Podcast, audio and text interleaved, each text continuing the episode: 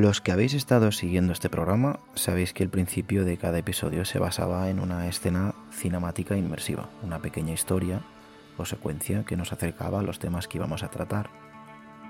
Este tipo de escenas o pequeñas secuencias oníricas eran, eran como los sueños. De hecho, en ocasiones eran tan solo eso, eran sueños. Sueños que os acercaban a nosotros,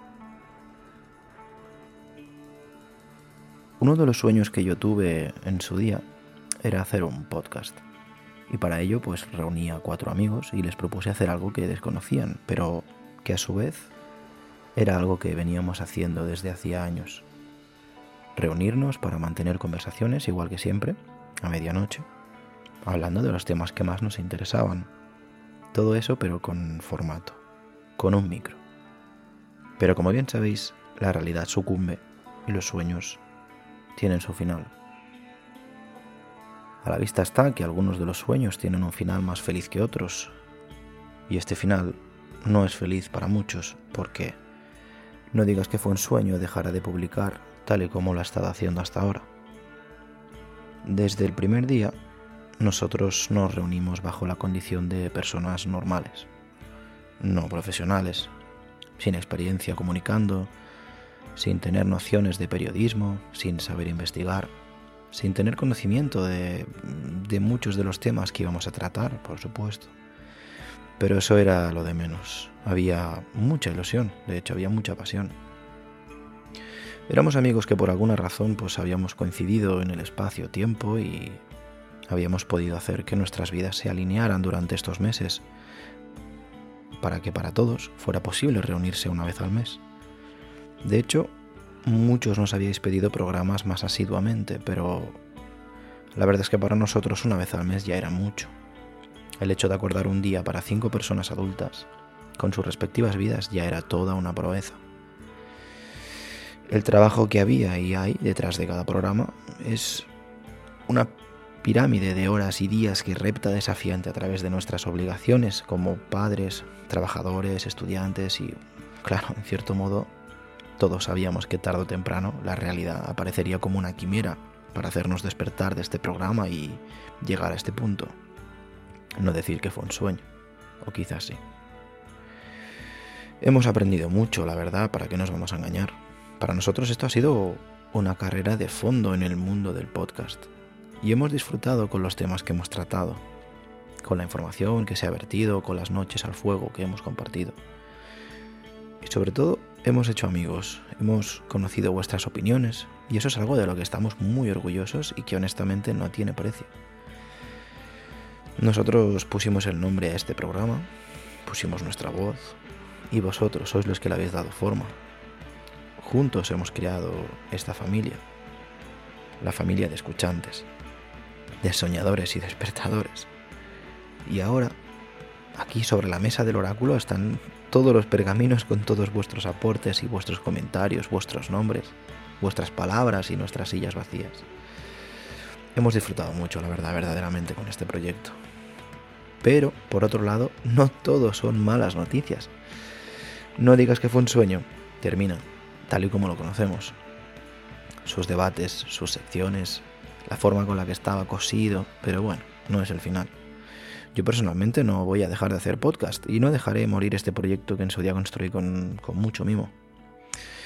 Hoy aprovecho este comunicado para decir también que voy a empezar un nuevo proyecto personal en solitario, que continuaré con esta aventura, pero de otra forma.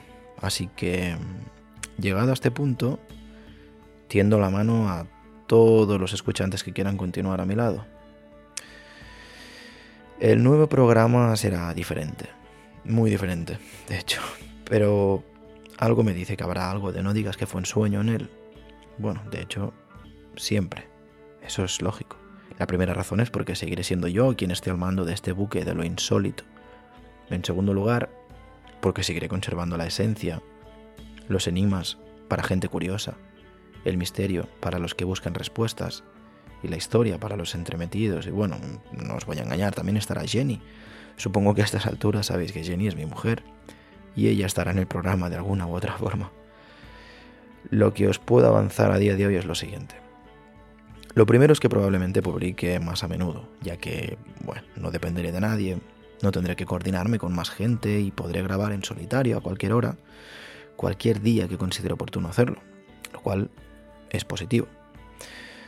Segundo, la temática será parecida. Se tocarán temas distintos, temas de misterio, enigmas, lo insólito, pero también habrá historia, actualidad, sociedad y bien. Temas que por alguna u otra razón nos llaman la atención y nos parece oportuno compartir con vosotros. Está claro que no habrán debates, bueno, quizás sí que los haya, pero con vosotros en las redes, con vuestros comentarios en iVoox, pero no debates en el programa. Habrán conversaciones, conversaciones que mantendré yo con vosotros o bien con Jenny, y también habrán colaboraciones esporádicas con otras personas, ya sea vía telefónica, por Skype o presencialmente también. Es muy probable que alguno de los colaboradores anteriores se dejen caer puntualmente por el programa para tratar algún tema en particular conmigo y también es probable que yo haga salidas de campo y me lleve la grabadora encima y realice alguna entrevista que otra y bueno, tengo varias cosas en mente.